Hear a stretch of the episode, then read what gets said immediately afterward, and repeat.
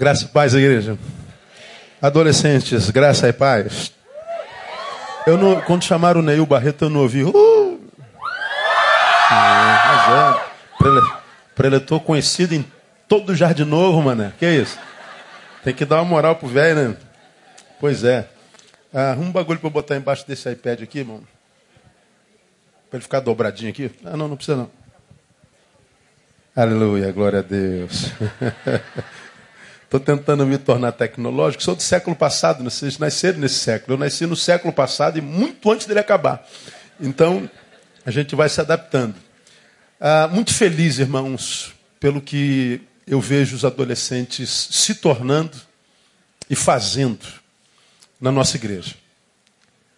Feliz por ver que a grande maioria dos pais apoiam. Infelizmente, existem alguns que, pelo contrário, são pedra de tropeço mesmos que não deixam os filhos vir à igreja, que não deixam os filhos estarem juntos, que por causa do preconceito religioso, ah, como um disse, prefiro meu filho bandido a crente.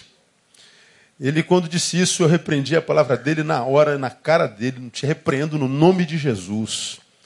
Que, que vítima de um bandido seja o senhor, mas seu filho não. O preconceito religioso é um negócio tão grande e eu não culpo só os preconceituosos, nós temos a nossa parcela de culpa, porque o crente tem se tornado uma coisa quase que insuportável, a igreja evangélica tem sido uma coisa intragável. Ligar a televisão e ouvir aquilo que as pessoas pensam ser evangelho dá vergonha. O mau testemunho é muito maior do que o bom testemunho. Surpreendermos-nos com uma boa ação de um crente é quase impossível. A gente sempre vê, a gente fica surpreso com mau testemunho, com escândalo. A gente já está acostumado com as coisas ruins que acontecem no nosso meio.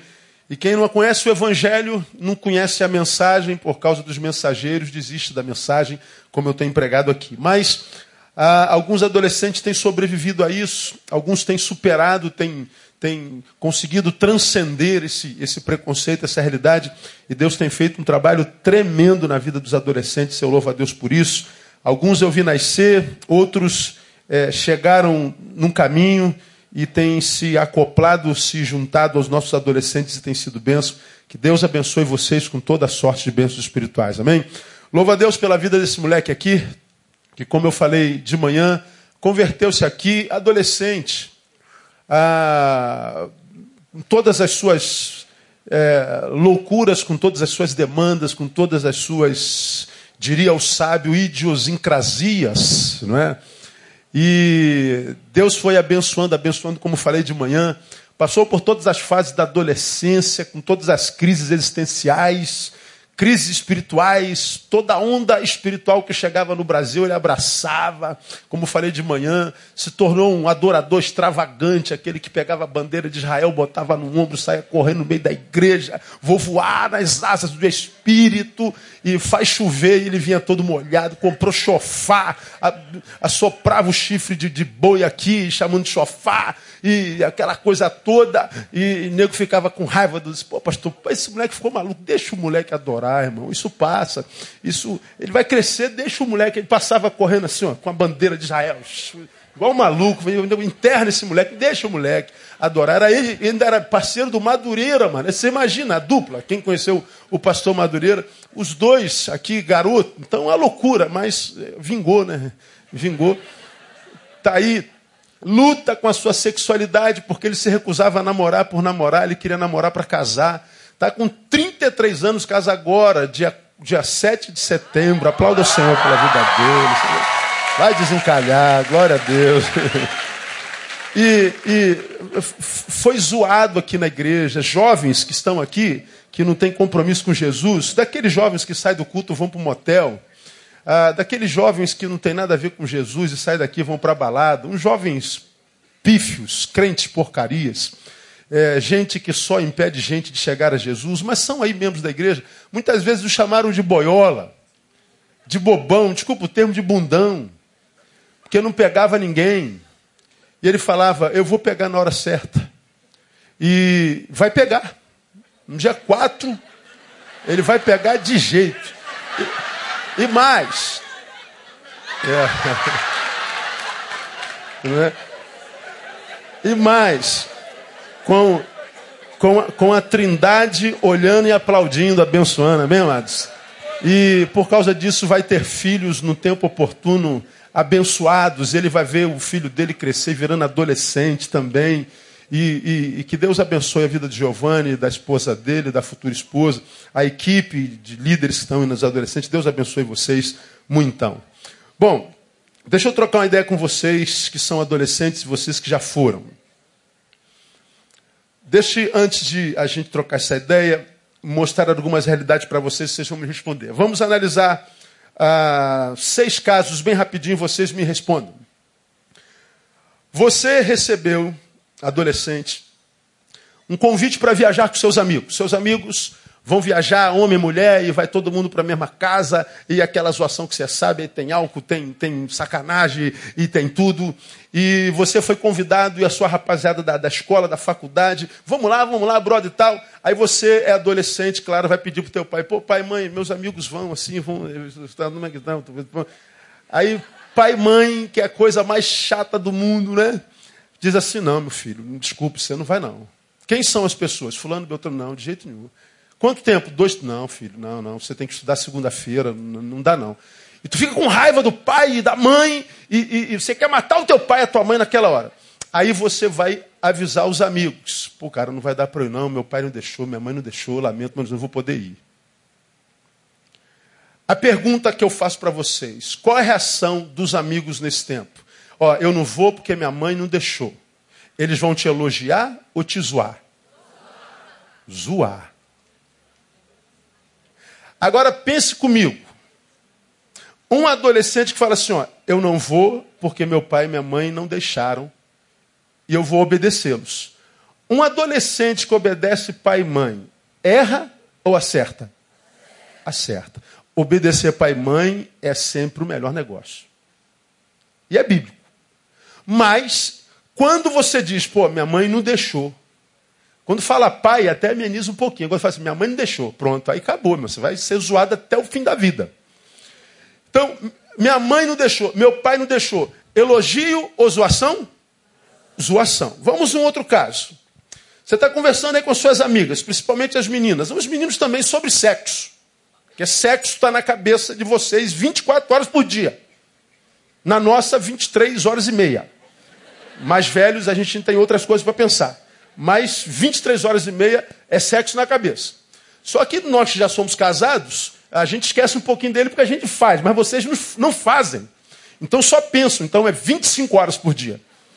Aí, vocês estão conversando sobre sexo, uma diz assim, ó, ontem eu fiquei com fulano, eu fiquei com Beltrano, beijei um, dois, beijei doze, beijei tal. Aí todo mundo gostando. E você, fulano? Você fala assim, não, eu sou virgem.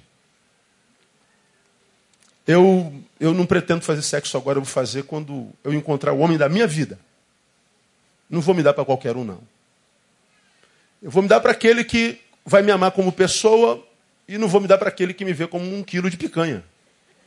Eu sou virgem. Eu só vou fazer sexo quando casar. Pergunto: zoação ou elogio? Pouco ou muita zoação? Mas muita zoação. Agora, vamos à pergunta lógica é se guardar para o homem da vida. É certo ou errado? Mas a despeito de ser certo, elogio ou zoação? Zoação. Vamos a um outro caso. Ah, numa roda de amigos que pegam baseado. Porque nessa geração pegar um baseado é tirar onda. Os caras se acham os caras. Não é? Aí você está na roda de amigos e o baseado vai passando de uma boca para outra, todo mundo falando do, do, seu surf, das meninas que pegaram, e aquela gíria toda, todo mundo mostrando ser uma coisa assim, realizadíssima. Pessoas que têm uma estima maravilhosa são os caras. Na verdade, a realidade é completamente outra. Desde o nascimento, passando pela família, pela vida profissional, pela influência na sociedade, pela não tem nada daquilo. É um, é um ser oco, é uma imagem. Mas na roda, tirando onda, tirando onda, fumando baseado. Aí quando chega na tua vez na roda, você fala assim, pô, brother, tô fora, não, não sou chegado não.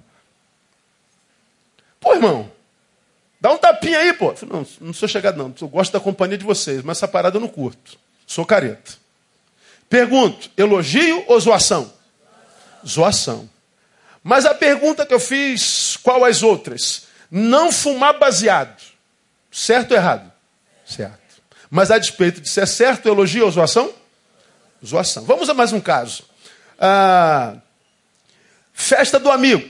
Ele vai fazer aniversário, vai fazer uma festa americana num sítio tal e chamou a rapaziada todinha. Aí você não vai na festa do amigo porque no mesmo dia você tem congresso na sua igreja. Aí todo mundo chega na escola na segunda-feira contando como foi abençoada a festa, só que não usa a palavra abençoada. Aí você diz, pô, por que você não foi, brother? Pô, tinha congresso na minha igreja, cara. Pô, mas a gente, rapaz, tomamos muito, muito ice, tomamos muita cerveja, muita vodka, o bagulho ficou doido, mané.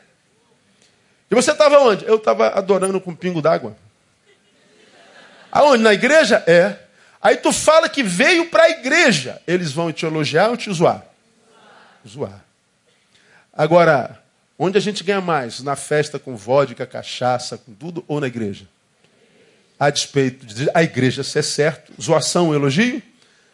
Zoação. Um último caso, porque já está ficando chato. Você é aquele moleque, aquela menina que não cola na prova. Aleluia. Você é aquele menino que não conversa na sala. Glória a Deus.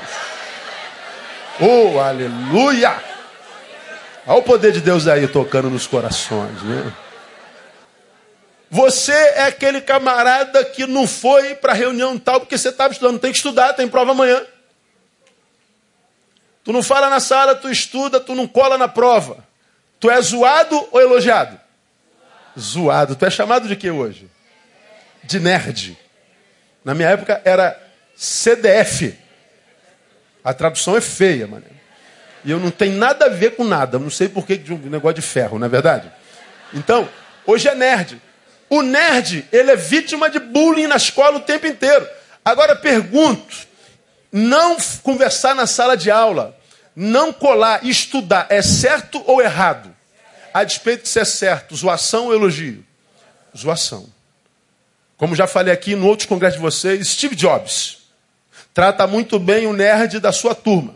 Você tem uma probabilidade grande de ser empregado dele no futuro. E é mais pura verdade. É uma grande verdade. Então veja, ah, nós mostramos alguns casos vivenciais nos quais fazer o certo e o certo não é uma questão de, de exegese, de interpretação, não. Não há dúvida. Estudar ou não? Claro que é estudar, pô. Como que alguém pode questionar essa realidade? E para zoação ou cumprir o compromisso que você tem com a igreja do Senhor? Claro que é cumprir com o compromisso, mesmo que não fosse com a igreja, que fosse com qualquer um. Compromisso, responsabilidade. Droga ou não? Claro que droga não. Droga é só para quem tem uma droga de vida e usa a droga para fugir dessa droga de vida. Vai descobrir que a droga aumenta a droga de vida que ela é. Então nós temos um monte de casos. Você diz que, que não vai poder viajar porque obedeceu o pai. Bom, obedecer pai e mãe. Todo mundo sabe, desde que gente é gente, que obedecer pai e mãe é o melhor negócio, são os melhores amigos que a gente tem na vida.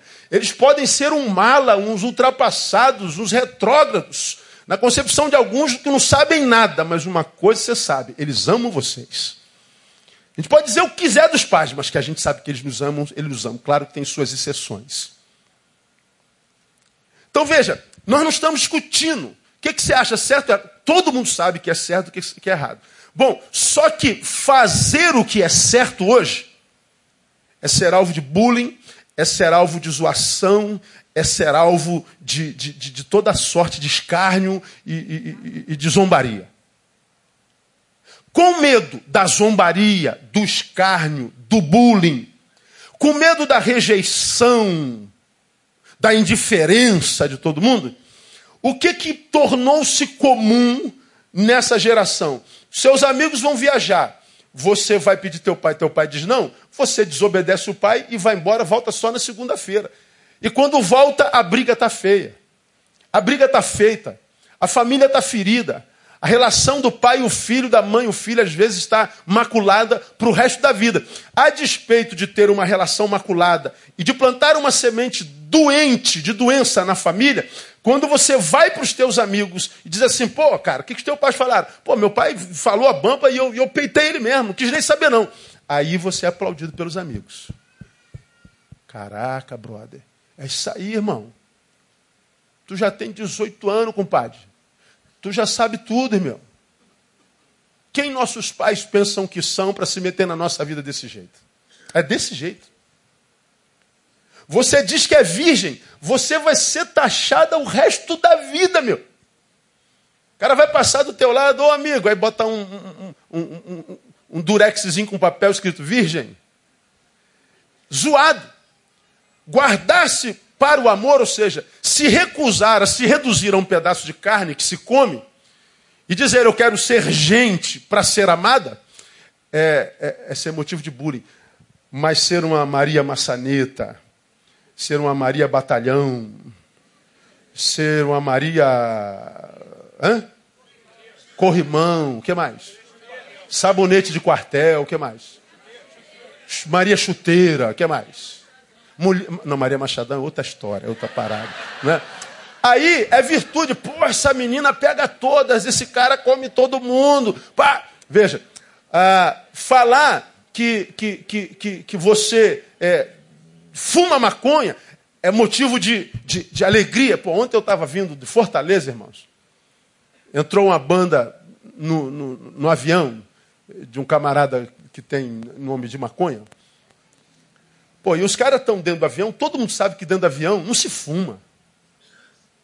Entra o cara com uma tatuagem, ele é careca, com um palavrão escrito aqui do lado. E o cara acende um negócio dentro do avião. Pô, e todo mundo começa a falar. Vem o, o, o, o, o comissário, o, o, o garçonete lá do, do, avião, o comissário, e fala assim: ó, o senhor sabe que não pode fumar.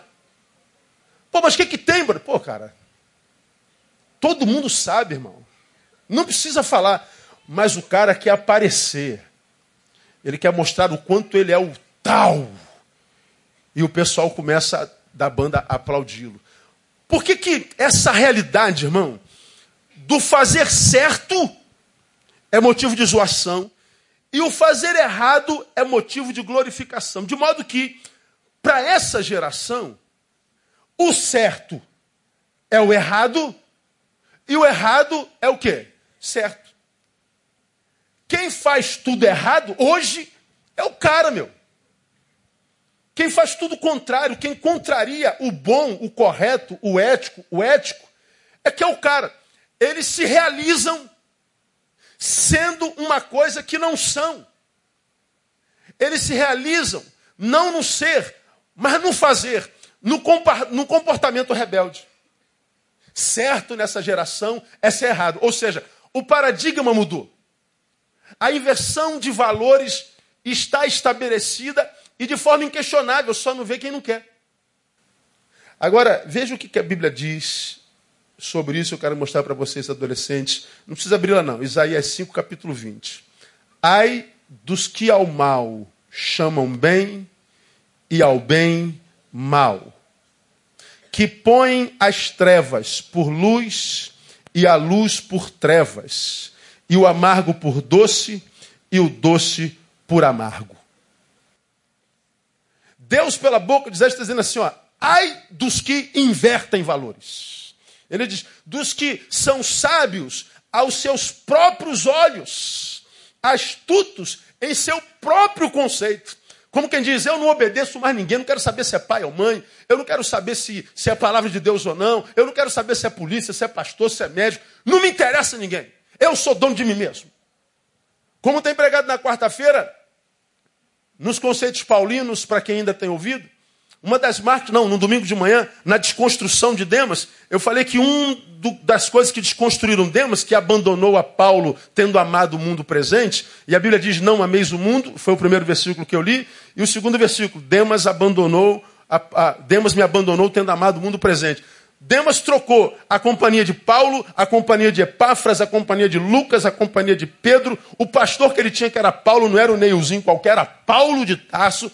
Trocou o santo pelo profano. E a Bíblia diz: tendo amado o mundo presente. Ele amava Paulo, amava os irmãos, amava os amigos, amava os pais, amava Deus. Mas agora o foco do amor muda. Ele ama o mundo. E o primeiro fruto desse amor desfocado é o abandono. Aí mostramos como é que essa desconstrução acontece na vida de um ser humano, e uma das marcas da desconstrução é desequilíbrio da consciência relacional. Desequilíbrio da consciência relacional. E o desequilíbrio da consciência relacional, ela vem com uma primeira marca, um primeiro sintoma. É o abandono. E um abandono, e é, uma, na verdade, uma falsa aparência de amor próprio. Por exemplo, o que teve o desequilíbrio relacional, relacional é, adoecido, ele diz assim: Olha, eu não quero mais saber de Paulo, não quero mais saber de Lucas, não quero mais saber de pai, não quero mais saber de mãe, não quero mais saber de Deus, não quero nada, nada. Eu agora vou viver a minha vida, eu vou cuidar de mim. Soa amor próprio.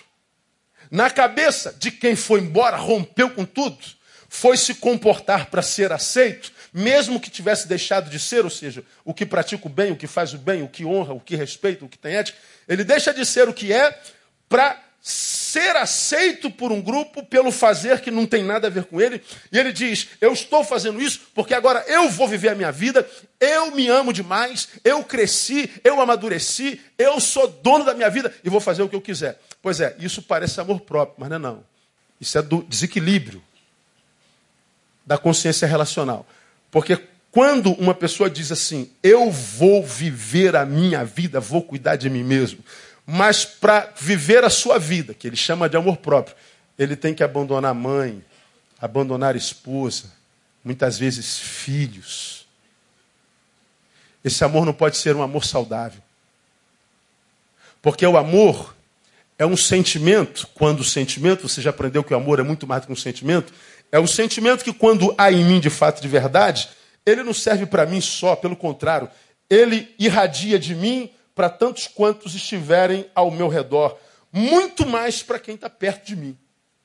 De modo que quando um pai, que foi fiel à sua esposa, ao seu filho, imagina que agora amadureceu, vai viver a sua própria vida, vai ser feliz, mas a sua felicidade é em detrimento da desgraça da mulher, do abandono do filho, da vergonha do pai, do mau testemunho a respeito do nome de Jesus, esse amor não pode ser um amor saudável.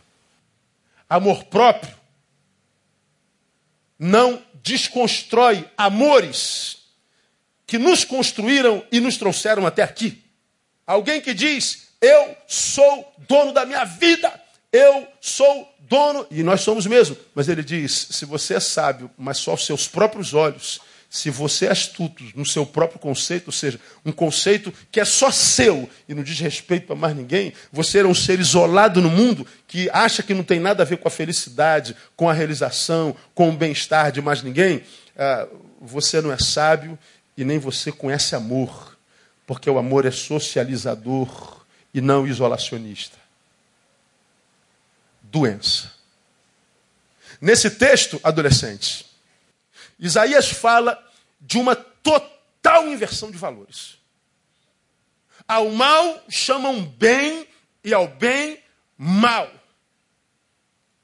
E aí, qual é a nossa função nesse negócio?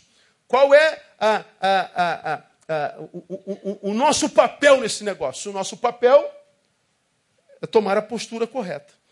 E por incrível que pareça, à luz da inversão de valores, qual é o papel correto de um cristão hoje? Ser errado. Por que ser errado? Porque ser errado é o que estuda. E porque a geração acha que certo é zoar, é colar, é viver na zoeira, seja errado. Ora, o certo é esperar no Senhor a sua varoa, seu varão. O certo é ter um namoro no qual Deus possa participar. Um encontro no qual Deus possa ser a terceira pessoa ou a primeira. Mas como nós vivemos numa geração onde no primeiro encontro a mulher abre a perna, onde no primeiro, na, na primeira saída já viaja para Trancoso, para passar o final de semana junto, Agora, como é que um homem pode casar com uma mulher que saiu com ele na primeira vez? Porra, é um imbecil, vai ser infeliz mesmo. Está casando com uma mulher que não se respeita. E o pior, essa mulher te merece. Porque você acha que é isso que Deus preparou para você. Agora, qual é o errado? O errado é esperar no Senhor. O errado eles não vão fazer como a Bíblia diz. Então, qual é o desafio para o jovem contemporâneo? Seja errado. Ora, se a cultura é colar, todo mundo, como é, que, como é que você fez sua cola? Aí tem lá os doutores em cola. Tem nego bom nisso, não tem? Fala a verdade. Quem conhece alguém bom em cola aí? Deixa eu ver. Olha aí. É um amigo seu, não é verdade? Então. Tem nego que é fera, meu. Aí tu cola nesse cara, pô, como é que você vai fazer a cola? Porque esse professor é, é daqueles. Porque se eu fosse professor, é, eram os, eram os piores para mim. Dia de cola. Eu distribuía a cola, ia para o fundo da sala e ficava de óculos escuros. Esse é o pior professor. Para onde que o desgraçado está olhando? Não é?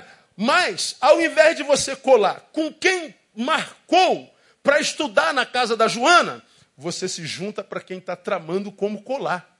Então, qual é o desafio do jovem nesse tempo? Ser errado, colar com quem estuda. Hoje, a zoação é não obedecer pai, é desobedecer, porque isso dá ibope. Qual é o seu desafio? Ser errado, colar com quem obedece pai. Porque obedecer aos pais, honrar os pais, é o primeiro mandamento com quê? Com promessa. Honra teu pai e a tua mãe para quê? Para que se prolonguem seu dia, seus dias na terra. Quem quer morrer velho? Diga eu quero morrer velho. Glória a Deus. Obedece os pais. Então, qual é o desafio do jovem desse tempo? Andar errado.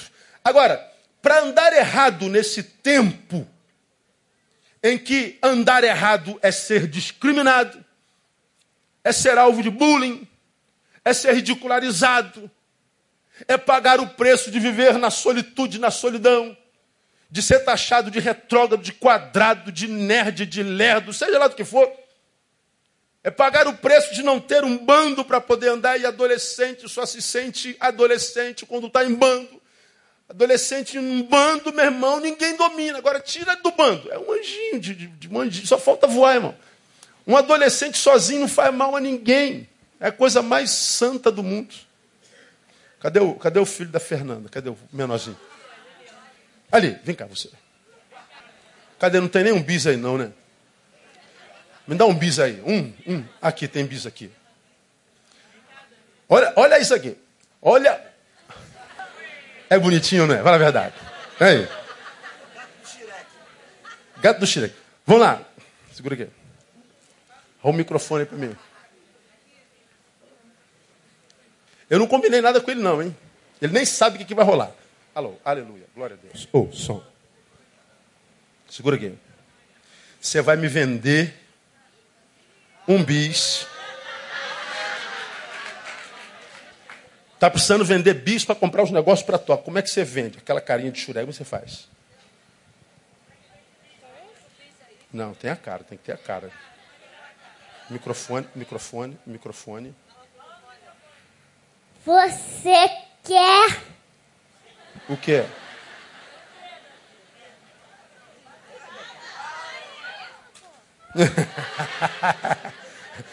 Ó, o Davi está com vergonha. Isso é 220.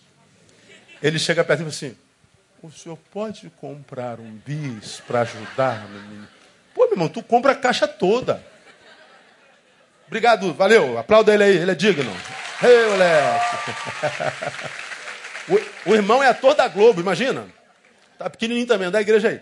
Então veja, ah, ele, ele, chega, ele chega assim, o senhor pode. Outro dia ele parou no, no corredor e falou: O senhor pode comprar um bis para ajudar eu falei, que meu Deus, o que, que, você, que está vendo aí, meu filho? Nada, é representação.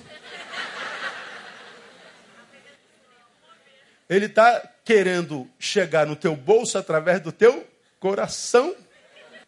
Então já vem no DNA essa capacidade de simular, essa capacidade de, de, de, de, de, de enganar, de dar volta. Está no DNA de qualquer ser humano. Pois é, esse que está no nosso DNA de, de, de se dar bem o tempo inteiro, ele hoje age tão livre nessa sociedade que quando você diz assim, ó, eu não vou dar volta em ninguém, eu vou fazer o que é certo, eu vou fazer o que Deus me diz que eu tenho que fazer.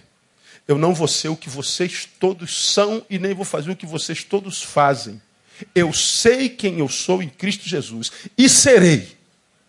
Meu irmão, para ser isso hoje, tem que ter muita coragem. Escuta o que eu estou dizendo para vocês. Evangelho não é um negócio para gente frouxa. É por causa disso que a Bíblia diz que muitos são chamados, mas poucos escolhidos. Quem são os poucos escolhidos? É aqueles que estiveram entre todos os que imaginam terem sido chamados e que permaneceram até o fim. Não se corromperam com a cultura vigente. Ainda que os eleitos sejam como as areias do mar, diz a palavra, apenas o remanescente será salvo. Desde a eternidade, Deus sempre trabalhou com a minoria. E no final, é com a minoria que Deus acabará. Milhões de pessoas saíram do Egito sob liderança de Moisés. Milhões. Quantas pessoas entraram em Canaã das que saíram de, de, de, do Egito? Digam vocês. Duas pessoas. Josué e Caleb. Deus nunca trabalhou com a maioria. Ele diz: Eu não preciso de uma multidão para que eu me manifeste no meio deles. Eu só preciso de quantas pessoas? Duas ou três. Se tiver reunida no meu nome, eu estou no meio dele. Sempre, desde sempre e para sempre, Deus escolheu trabalhar com a minoria. Ele escolheu trabalhar, portanto, com vaso de barro. Por que, que ele trabalha com vaso de barro? Para que a honra seja dele. Ele trabalha com a minoria para que quando a minoria realizar uma obra gigantesca, eles saibam que não foi pela sua própria capacidade, mas pela presença de Deus no meio deles, no nome de Jesus. Minoria. Agora, para ser minoria hoje, tem que ser muito, muito, muito, muito grande. Tem que ser um, um ser radical. Viver o evangelho radicalmente. E para ser radical, tem que ter coragem. E aí, nessa, nessa, nesses próximos minutos, mostrando a realidade dessa radicalidade, dessa, dessa realidade que nós vivemos e de que nós precisamos ser eh, radicais, deixa eu mostrar para vocês ah, quando a gente fala de radicalismo, quase sempre a gente toma o radicalismo e o radical com, com um tom pejorativo. Pô, cara, você é radical demais. Ou seja, há uma coisa possível de ser feita, mas o radical diz: de jeito nenhum, não abro mão. O radicalismo é sempre visto negativamente. Agora, quando a gente analisa o radicalismo pela, primeiro, pela perspectiva política, o radicalismo, na perspectiva ah, política, é um, é, um, é, um, é um sistema que preconiza mudanças profundas e básicas no sistema político do Estado. O radicalismo, ele não é, não é contrário por ser contrário, não. O radicalismo é um sistema de gente que analisa o Estado, detecta o que não é justo e se insurge contra essa injustiça. Não é negativo. É ser radical não contra o prazer que o Estado dá, mas contra a injustiça que o Estado faz. Na perspectiva existencial, radical é aquele que se insurge contra a injustiça que fazem contra si mesmo. Eu não sou radical, digamos, contra. Enquanto pai, eu tenho uma filha ali, tenho uma filha ali. A filha diz assim: Você, pai, eu vou viajar com os meus amigos para não sei onde. Não, filha, você não vai. Bom, na perspectiva da filha, eu estou cerceando a ela o prazer. Poxa, pai, isso é muito radical.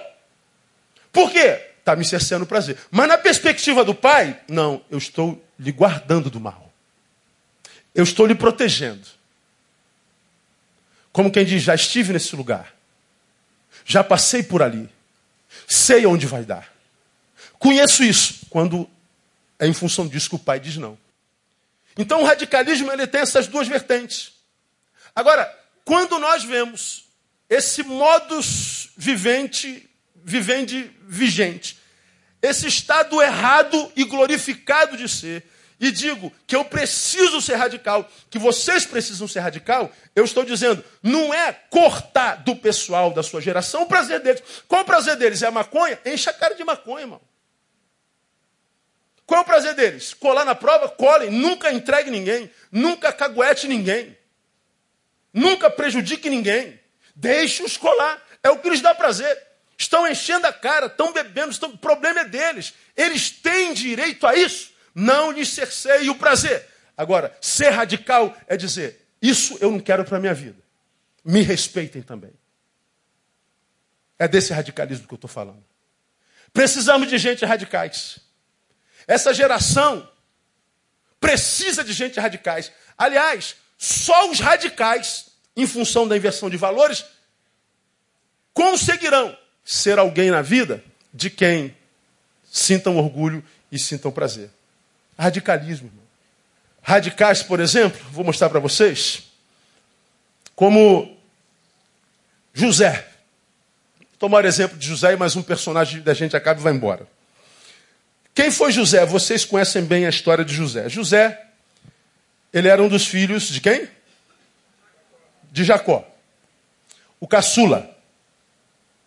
Diz o texto, lá em, em, em, em Gênesis, que Jacó o amava mais do que aos outros irmãos. O que é errado.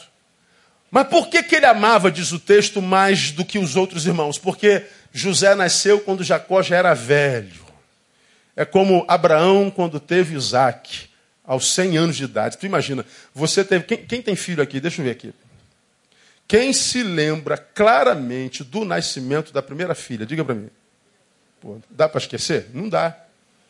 Ah, quem tem filho aqui de 30 anos de idade? Deixa eu ver quem tem filho de 30 anos. Você, tua filha tem 30 anos, Rosângela? Menina, Jesus tem misericórdia. Você se lembra do parto dela? Tem como? É como se fosse ontem. Indo para o hospital, ou nascer de casa, a bolsa, tudo. Mínimos detalhes. Dá conta o mínimo detalhe. E já tem 30 anos. Alguns de vocês têm filho de 50 anos. Mas parece que o filho nasceu ontem. Agora, quando foi que teve esse filho? Tinha 20 e poucos aninhos. Mas já é uma alegria indizível. Agora tu imagina aos 100 anos de idade ter um filho, irmão. E mais, marido de uma mulher estéril. E mais, com 85 anos de idade. Como, cara, que vai ter filho, meu irmão? Pois é, José nasceu também assim a Jacó, na velhice dele. O amor que Jacó tinha por José gerou o que nos outros 11 irmãos? Ciúme e inveja. Inveja. E inveja, você já aprendeu aqui o que, que é não é querer ter o que o outro tem. Inveja é querer que o outro perca o que ele tem. Eu não quero o que você tem. Eu não quero que você tenha o que você tem. Os irmãos não brigavam pelo amor de Jacó. Eles queriam que José não tivesse esse amor. A inveja é pior do que desejar o que o outro tem. Eu não quero ter o que você tem, eu quero que você perca o que você tem. Como José não perdeu o amor de Jacó, o que, que eles fizeram? Vamos matar José. Vamos matar o nosso irmão. Vamos fazer o emboscado. Vamos... Rubem ouve assim, não, que é isso? Não, nós não podemos fazer isso com o nosso irmão. Eu não vou fazer isso com o meu irmão. Então vamos tramar outra coisa. Pegaram, venderam José como escravo. O que nós vemos nessa cena? Uma família em crise. Uma família onde pais têm amor adoecidos, preferência entre filhos. Nós vemos uma família que, porque pais amam errado, o amor entre os irmãos é adoecido. Porque pais amam errado, entre o amor dos irmãos existe inveja, existe ódio. E o problema do ódio é que ele é diferente do amor, como eu já preguei aqui. Eu posso amar alguém sem que esse alguém saiba a vida inteira. Como é que é o nome desse amor? O amor platônico. Pode ter alguém sentado aqui nesse banco, apaixonado por aquele lado daquele banco, mas ele sonha com ele, dorme com ele, acorda com ele na cabeça, almoça com ele na cabeça, pensa nele na cabeça, no celular dele está o nome dele duzentas vezes, no caderno está escrito o nome dele também. E aquele lá nem imagina que tem um apaixonado louco por ele lá. Isso é amor platônico, você nunca vai saber. Um amor que, embora amor, nunca frutifica. Mas não existe ódio platônico. Se esse aqui odeia aquele lá, aquele saberá de uma forma ou de outra. Esse é o problema do ódio. Agora, pergunta aos irmãos: uma família que pai ama errado, irmãos têm sentimentos adoecidos, entre os quais inveja e ódio, um ódio que frutificou vendendo o irmão para o Egito. É uma família adoecida. Pergunto, como é que estão as famílias desse tempo que se chama hoje? Saudáveis ou doentes? Doentes. Como vocês acham que está a família de onde esses adolescentes são oriundos? Como estão as famílias do século 21? Como estão as relações familiares deste século? Irmãos, assustador. Uma das questões que a gente tem tratado e Giovanni se preocupa muito que ele está junto, é, por exemplo, o abuso sexual. Que a gente vê na televisão o tempo inteiro. Agora respondam vocês. Quando se fala em abuso sexual, de onde vem, em maior número, o abuso sobre uma criança? Da onde? Da família. 80% dos abusos sexuais é intrafamiliar. 2%, 20% é fora de casa. De cada 10, 8 é dentro. Agora, um dado que tem assustado o MS é que até uma década atrás, o abusador quase sempre era o pai ou alguém da família do sexo masculino. Agora, o que está aumentando nessa última década? Quem é abusador? A mãe. Mães abusando sexualmente de seus filhos. Mãe abusando do menino e mãe abusando da menina. Se há quem acha que a homossexualidade é uma doença, o que seria um homossexual ou uma homossexual que abusa da própria filha? Agora você tem noção do que é gerado na cabeça de uma criança que vê o pai como herói e a mãe como heroína? Herói é aquele que protege do vilão. A heroína é aquela que guarda do mal e diante dos quais nós nos sentimos totalmente, extremamente protegidos. Agora você imagina nessa cabeça que só vê a vida pelo lúdico. O super-herói, a super-herói, o super-homem e a mulher maravilha, quando se aproximam de mim, ao invés de me abraçar, de me proteger, me violentam. Sabe o que, é que esses pais tiram dessa criança? A credibilidade no ser humano roubam dele não é a fé em Deus, é a fé no próximo.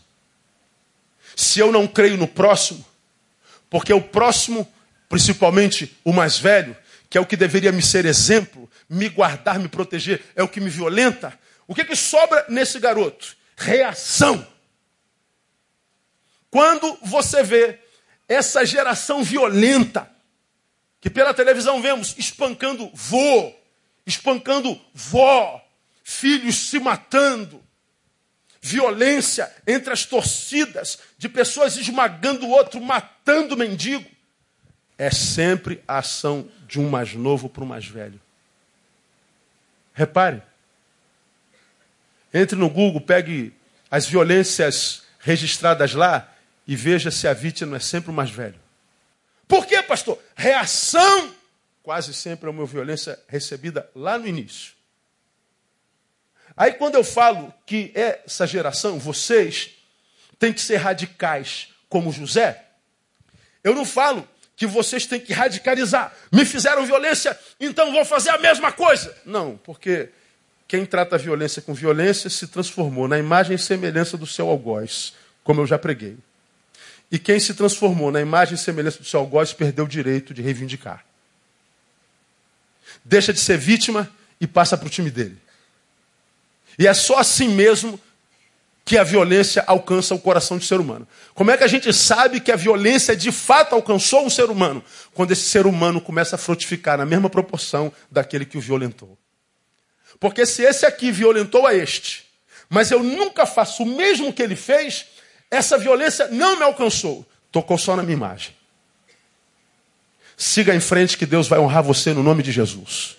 Você foi radical contra essa violência. Agora, o que, que a gente vê hoje na sociedade? Jovens reproduzindo a violência e em grande escala, a violência que recebeu dentro da própria casa. José foi vendido para o Egito. Foi vendido como escravo. Passaram-se os anos. José foi honrado por Deus no Egito. José se transformou no quê? Me digam vocês. No governador do Egito. Acontece uma seca naquela região e todos precisam ir para a capital para receber víveres, comida para não morrer de fome. Quem ficou responsável por distribuir toda a comida naquela, naquela região? José. E a família de José vem como imigrantes para aquela terra e José vê os seus familiares, os irmãos que violentaram-no, que traíram-no, que humilharam-no, que foram a fonte de todo sofrimento pelo qual ele passou. Se, se roubou dele o, o o prazer do abraço do pai, roubou dele o colo da mãe, tirou dele o prazer do colchãozinho daquele quarto, tirou dele o prazer de ter um cãozinho de estimação, tirou dele os sonhos, tirou dele tudo. Agora eles estão diante de José. É aqui que a gente precisa do radical. Porque pela cultura dessa geração, o que, que José deveria fazer? Arrebenta com eles, pastor. Arrebenta com eles, dá comida para todo mundo, mas deixa todo mundo morrer de fome arrebenta. Agora você está por cima, você deu a volta por cima, esmaga. Não. Ele precisa ser radical. Essa é a cultura vigente.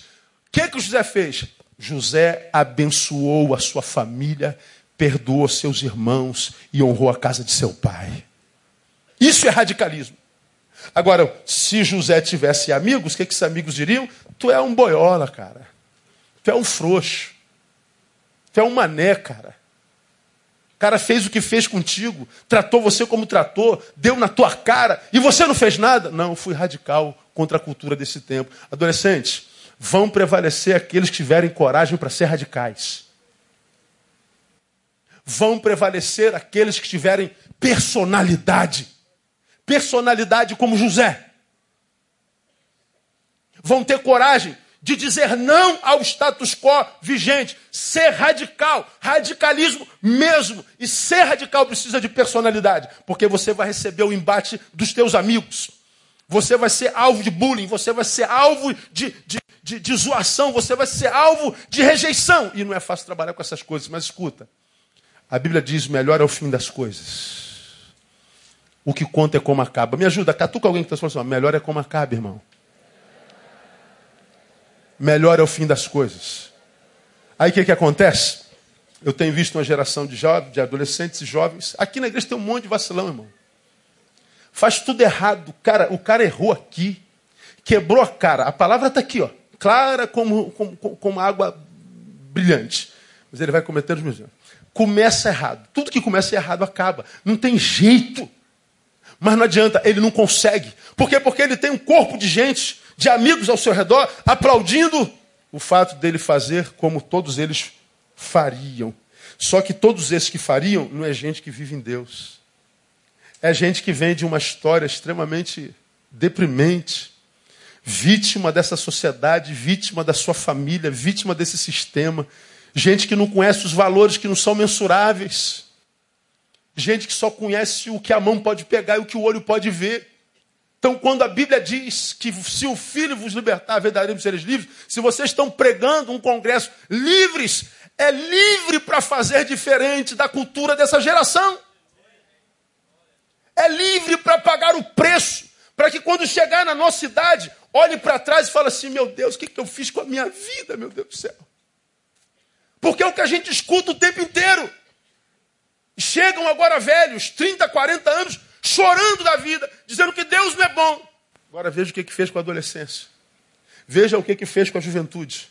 com medo de ser zoado pelos amigos, deixou de ir para o congresso para ir dormir com a vadia, deixou de vir para a igreja para ir curtir a vida com o maconheiro, deixou de vir para a igreja para curtir a vida com o irmão da igreja que não tem vida em Deus.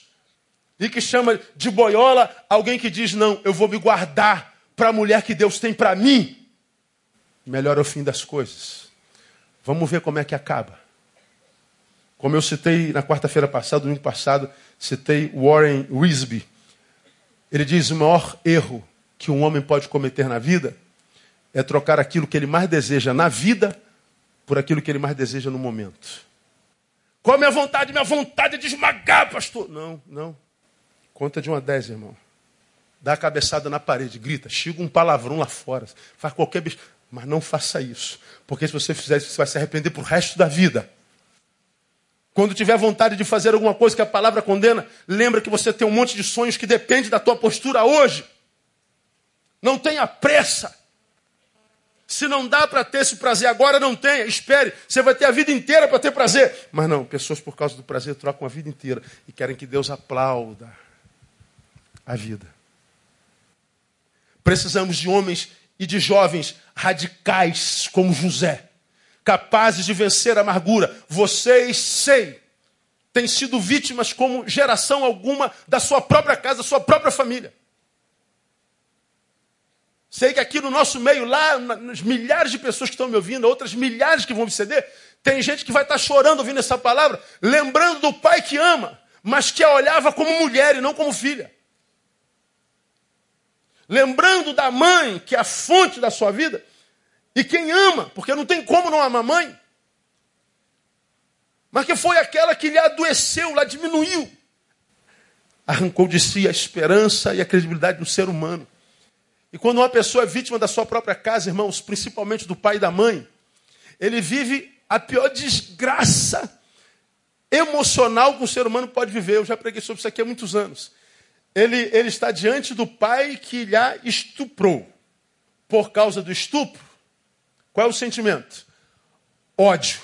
Mas porque é pai, qual é o sentimento? Amor. E qual é a desgraça, pastor? Odiar a quem ama. Amar a quem odeia. Como é que você acha que fica a cabeça de alguém? De um lado, por causa do ódio, eu me rebelo, eu maltrato, eu desobedeço, eu envergonho. Mas por dentro, o filho, a despeito do estupro, tudo que queria era um abraço. E dizer, filho, me perdoa. Eu amo você. Para a maioria de nós, irmãos, que tivemos pai, que nos bancaram, que cuidaram de nós, tivemos mãe, que trataram bem da gente, a gente só pode ficar num assunto como esse na imaginação. Eu imagino como é que seja isso. Pois é, é isso aí mesmo, é imaginação. Mas a realidade é bem pior do que a imaginação. Por que, que nós aqui investimos, gastamos com os adolescentes?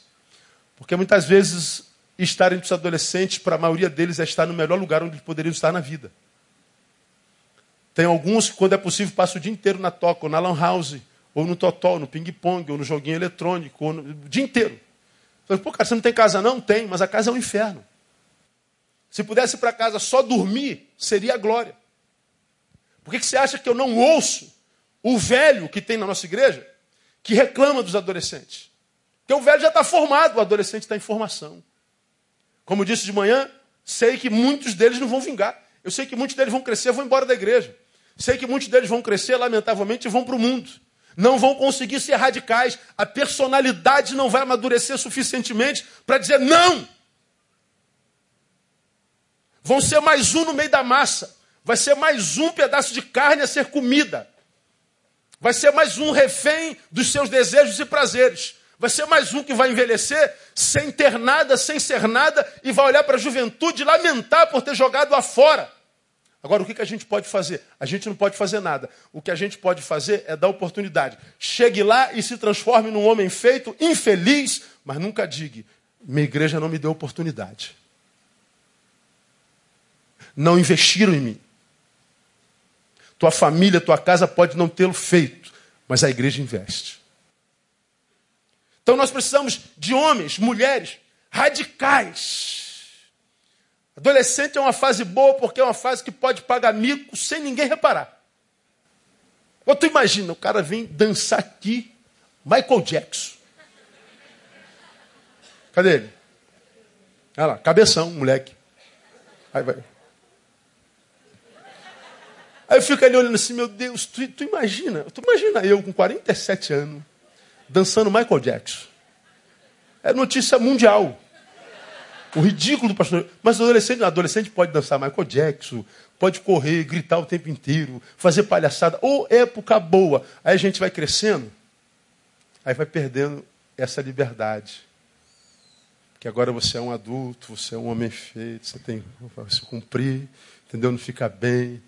Pois é. O problema é que quando a gente está nessa fase, que pode fazer tudo, a gente faz tudo o que tem prazer, mas abre mão do que se chama dever a gente desequilibra a existência na adolescência, não desenvolve intimidade com dever só com prazer, porque pode fazer isso porque tem quem banque. E aí, quando a juventude chega e o pai não banca mais, você vai ter que cumprir o teu dever, você não tem intimidade com dever. Não vai ter jeito com ele, porque não cumpriu o dever, não tem como bancar o teu prazer. Aí realização já começa na juventude se você não for radical, romper com esse status quo, vai ficar para trás, irmão. Radical como José, com o poder de vencer a amargura, perdoe o pai de vocês. Perdoe a mãe de vocês. Eles deveriam amá-los, respeitá-los, honrá-los. Eles deveriam abençoar você, sustentar você. Mas eles não fazem. Não adianta fazer o que todo mundo faz, rebelar-se contra. Não. Perdoa. Perdoa. Como quem diz, né? Algumas pessoas muitas vezes oram pedindo a Deus para que Deus os livre dos seus inimigos. Ó oh, Deus, me livre dos meus inimigos. Qual é a melhor maneira de se livrar dos inimigos? Alguém matando, pastor? Não. Claro que não. Vem cá, Giovanni. Giovanni vem, filho na fé de todos os anos. E eu digo para ele fazer uma coisa, ele não faz, ele se rebela, e ele tal, e ele sai, me denigra e tal, e fala um monte de, de, de asneira. Virou meu inimigo. Mas chega uma hora que ele chega até mim, está diante de mim, e eu estou com raiva do Giovanni, ele me magoou, ele me feriu, me denegriu, e tal. E a vontade que eu tenho de pegar no pescoço dele. Ele é meu inimigo. Como é que eu acabo com o meu inimigo? Perdoando. Está liberado, irmão. Continuo amando você da mesma forma. Você vale mais do que um erro que cometeu. Que você foi fiel 20 anos, 15 anos. Errou uma vez, você está perdoado. Acabei com o meu inimigo. Ele volta a ser meu, meu amigo, volta a ser meu filho. Agora, perdoar é a cultura desse tempo? Não. A cultura é quebrar.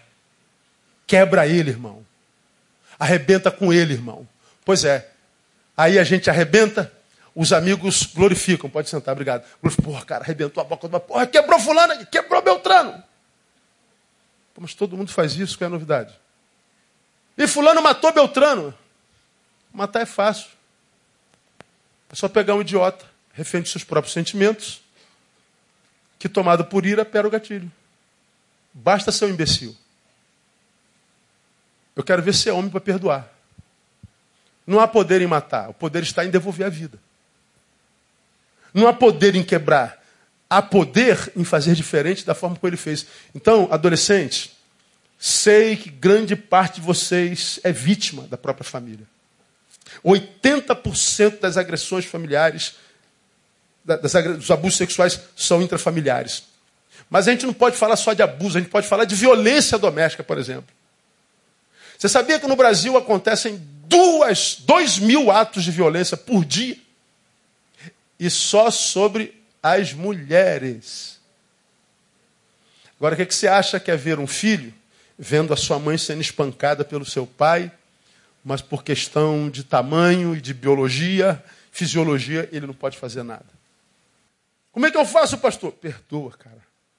Seja radical. Vença a amargura. A amargura no coração é uma desgraça. A Bíblia diz que ela priva a gente da graça de Deus. Você já me viu pregar sobre isso aqui.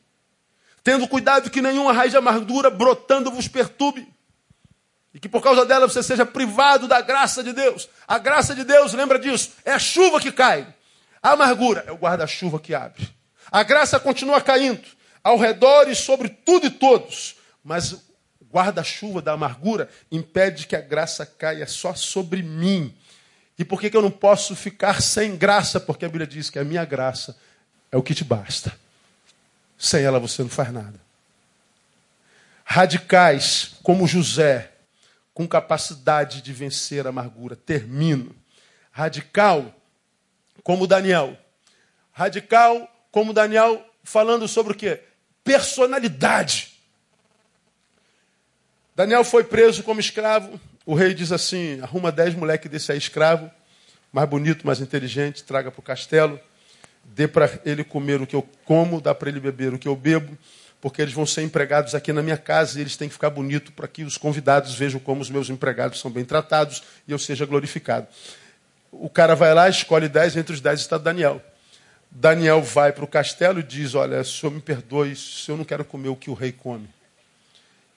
A palavra em Daniel capítulo 1 diz assim: Daniel propôs no seu coração, quem conhece a palavra? Não se contaminar com a porção do rei. Lembra que eu preguei sobre a bênção maldita e a maldição bendita? Não tem como esquecer uma palavra dessa.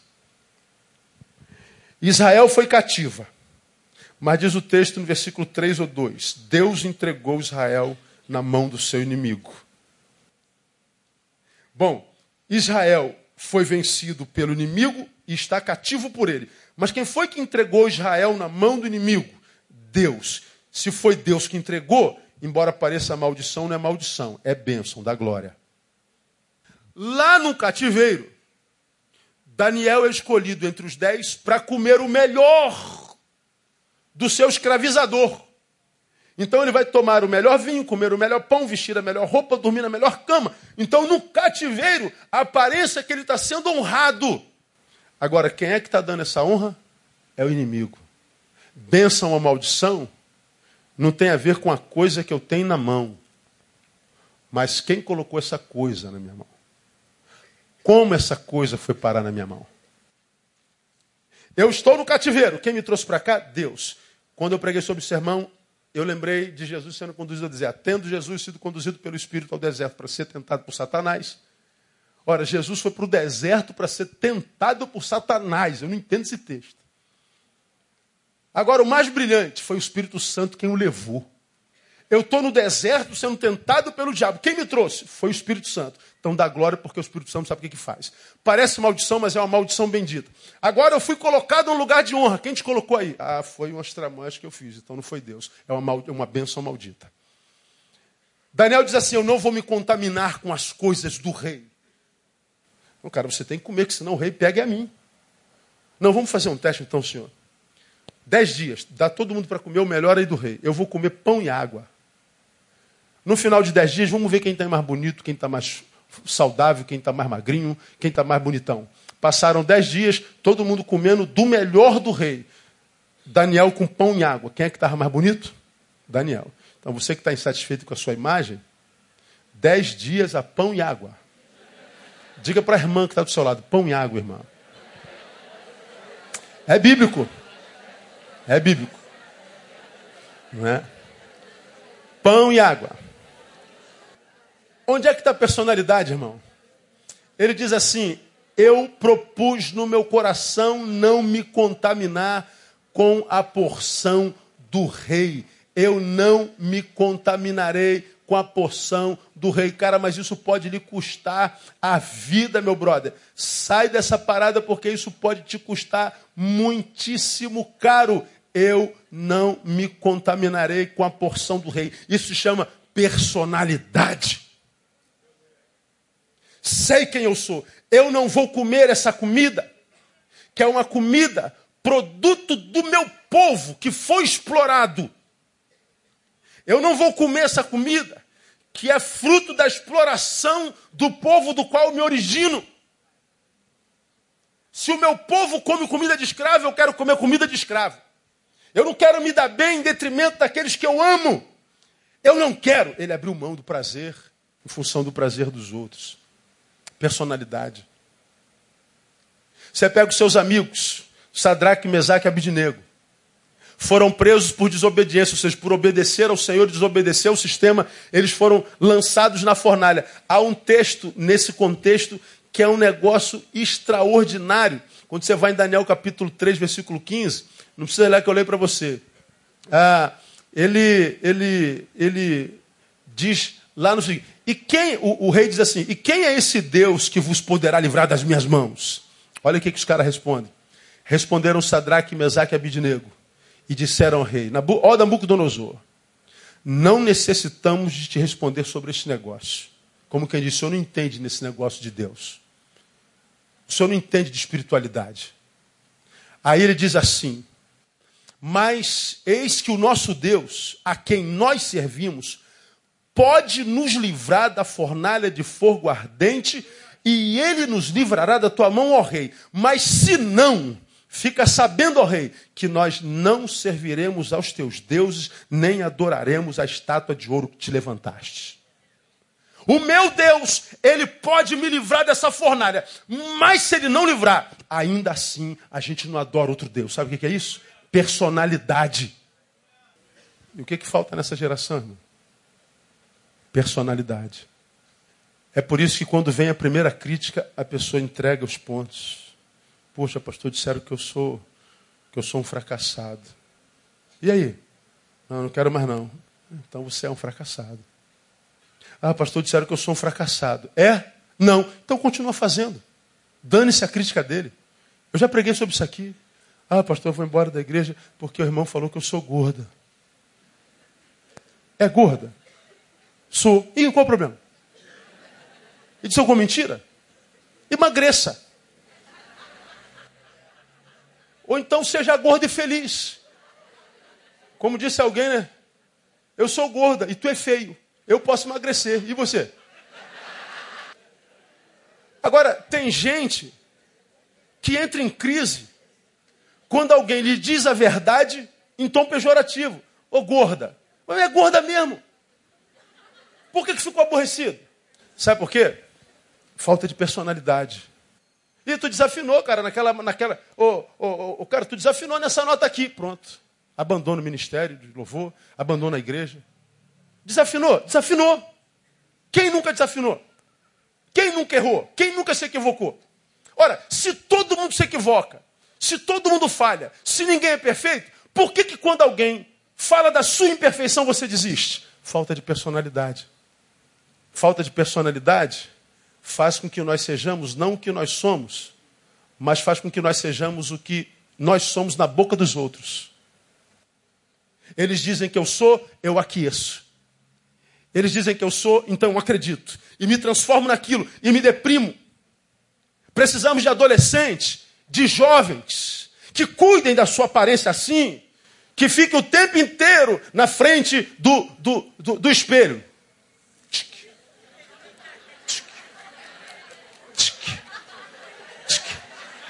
Problema nenhum. Que bom que você gosta do seu corpo. Mas se alguém do lado de lá vê a tua foto e fala assim, tua boca está torta, não entra em depressão, minha filha. Diga, você não gostou da minha boca. Eu adoro. E aí? O problema é teu. Tenha coragem de se expor. Mas esteja preparado, porque se expôs, para receber a crítica. Tenha coragem de fazer o comentário. Mas não roube do outro o direito de discordar de você. Tenha personalidade se externalizou, faça com consciência de que é naquilo que você acredita, ou então fique quieto. Personalidade. Você serve a quem? A Deus ou a mamão? Você serve a Deus ou ao mundo? Você é de Deus ou não é? Então haja na escola como se de Deus fosse. Haja na faculdade como se de Deus fosse. Caminhe na rua, vista, se anda, converse, fale, trate como se de Deus fosse. Não seja um ser dicotômico, tenha personalidade. Nós precisamos de gente radical na personalidade. Porque são esses que Deus vai honrar, irmãos. Terminei minha palavra. Eu só vou lembrar você o que eu disse a vocês alguns anos atrás, quando eu preguei sobre a parábola da semeadura. Diz que o semeador saiu a semear a santa palavra.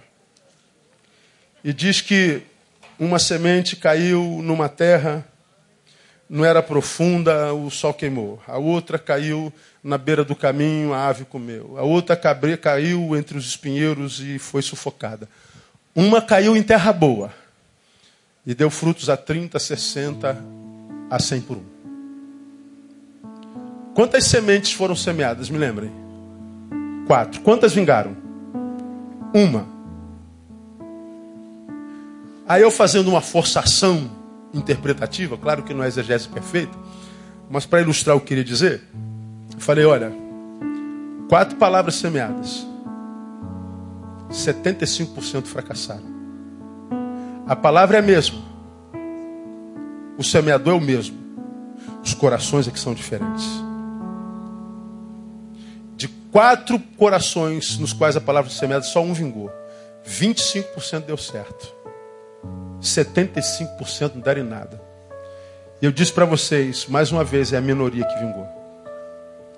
Eu falei, à luz disso aqui, eu ouso dizer para vocês, 75% de vocês não vai dar em nada. De cada quatro de vocês, três não vai dar em nada. Vai se transformar em mais um pedaço de carne, refém, do seu umbigo, objeto de consumo para o próximo. Vai se tornar um ser humano amargo que olha para trás e diz assim: caramba, o que, que eu fiz com a minha vida? Cada quatro de vocês, três, nunca terão experiências profundas com o Pai. De cada quatro de vocês, três, nunca saberão o que é a paz de Deus que excede todo entendimento, que guarda mente e coração, portanto, razão e emoção. É a paz de Deus que guarda isso. Porque se a paz de Deus não guardar a minha mente, eu enlouqueço. Se a paz de Deus não guardar o nosso coração, a gente adoece nas emoções. E o que a gente vê é uma geração de loucos. Porque não conheceram a paz de Deus, embora estivessem no lugar onde a semente é semeada com qualidade inquestionável o tempo inteiro. Sentado ali vendo vocês dançarem, o Espírito Santo me trouxe à memória alguns que passaram por nós aqui no nosso meio e que dançaram aqui tão bonito, né? Se envolveram com o tráfico, foram mortos tão violentamente. Dançaram com algum de vocês. E a gente vê, meu Deus, como como o diabo leva com tanta facilidade hoje, como, como é fácil, meu Deus. Nunca foi tão fácil ser diabo como agora. É muito fácil a forma como ele arranca do coração a obra de Deus. É muito fácil como ele ludibria. E eu sei, cara, que ser jovem nesse tempo não é, não é fácil. Vocês que estão da minha geração, pô, na nossa época não tinha Google, cara, não tinha, não tinha eh, Facebook, a gente não tinha acesso à pornografia com tanta facilidade. Nós não tínhamos shopping, irmão. O melhor lugar que a gente tinha para ir era a igreja, cara. Nosso programa noturno era vigília. Que acabava às seis horas da manhã, tinha um camburão passando na rua. E, oh, meu Deus, tem polícia, graças a Deus, estou seguro. Pô, agora a gente nem faz mais vigília. E quando tu vê polícia às cinco horas da manhã, tu já clama pelo sangue. Agora hoje, nossos filhos entram aqui e conhecem em um minuto que a gente levou dez anos para aprender.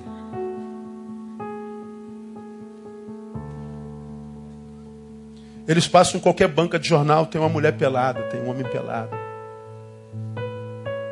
Numa cultura que diz que tudo é lícito, que a verdade é relativa, o que importa é o prazer, o desejo. Viva o desejo, viva o corpo, viva a carne, ou seja, viva para si mesmo ignore as consequências. Viva hoje como que se não houvessem amanhãs. E as pessoas estão por aí, vivendo assim. E como na minha época tinha que cantar, nossos heróis morreram de overdose. Nossos não vossos, meus heróis estão vivos. São pessoas que, ao invés de viver com toda intensidade, mas com pouca duração, viveram com equilíbrio e com muita adoração.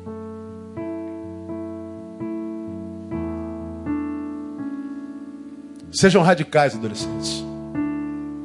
Tenham coragem de dizer não, cara. Se recuse a ser mais um desses infelizes que estão por aí, mas lindos. Mergulhem no Facebook, que é um, um material de comunicação. Meu Deus, isso aqui é um negócio impressionante demais, é uma benção. É uma fonte de informação, como eu falei na quarta-feira passada, na nossa geração. A gente ia para a escola e a professora falava pesquisa. Meu Deus, meu Deus quando ela falava pesquisa, eu tinha vontade de matá-la. Aí tu pensava em Atlas, Barça, que mais? Coleção de livro, ir na biblioteca municipal. Falei, meu Deus, não! Agora hoje, pesquisa. Agora, professor, dá uma folha aí. Ué, pufa, tá na hora, meu. Pelo amor de Deus. Pastor, professora, dá pesquisa para nós aí. Mole, imprime pronto. Pô, agora para nós era um sofrimento, cara. É muito fácil. Essa geração é refém dos olhos, da informação que vem com tanto volume, mas sem conteúdo para digeri-la para processá-la e filtrá-la. E nós nos tornamos refém dela. Temos que amar essa molecada, cara. Temos que orar por ela. Temos que ter misericórdia. Temos que deixar extravasar um pouco, fazer bagunça, gritar. Ao invés de ficar como o meu filho. Tem que ser como no meu tempo, meu filho. Citei domingo passado aquele anúncio né, do velhinho sentado no meu tempo não fazia isso não, não beijava assim não. No meu tempo não vestia assim não. No meu tempo não saía assim não. Não, no meu tempo. Aí o velhinho termina, meu tempo era uma droga, meu. É verdade. Agora percebam, naquela droga de tempo, tem um monte de gente nesse tempo, formado, com família abençoada, tendo orgulho de si mesmo a despeito das lutas, das adversidades. Que no nosso tempo frequentar a escola bíblica dominical, que no nosso tempo o pastor tinha poder para se estivesse mascando chiclete, botar me dá chiclete aqui. O tempo que professor podia bater até com palmatória. Hoje é o professor que apanha. Vai chegar um tempo nesse país que não haverão mais professores porque o salário é de miséria e eles são humilhados na sala, por causa dos filhos que são refém das famílias em casa. Temos que ter piedade desse pessoal. E vocês, adolescentes, lembrem, não vão ser adolescentes para sempre, vão crescer. Sejam radicais, vençam a amargura. Sejam radicais, tenham personalidade. Eu sou de Deus e pronto, sou careta mesmo. Vão zoar um tempo ou outro, mas chega uma hora que eles vão respeitar vocês. E Deus vai aplaudi-los. E quando a gente cai na graça de Deus, irmão, não tem ninguém que possa rogar desgraça para a gente, que possa nos pegar e nos derrotar. Deus abençoe vocês. Sejam livres. Sejam radicais para a glória de Deus. Que Ele abençoe vocês em nome de Jesus. Vamos aplaudir o Senhor. Aleluia. Benção.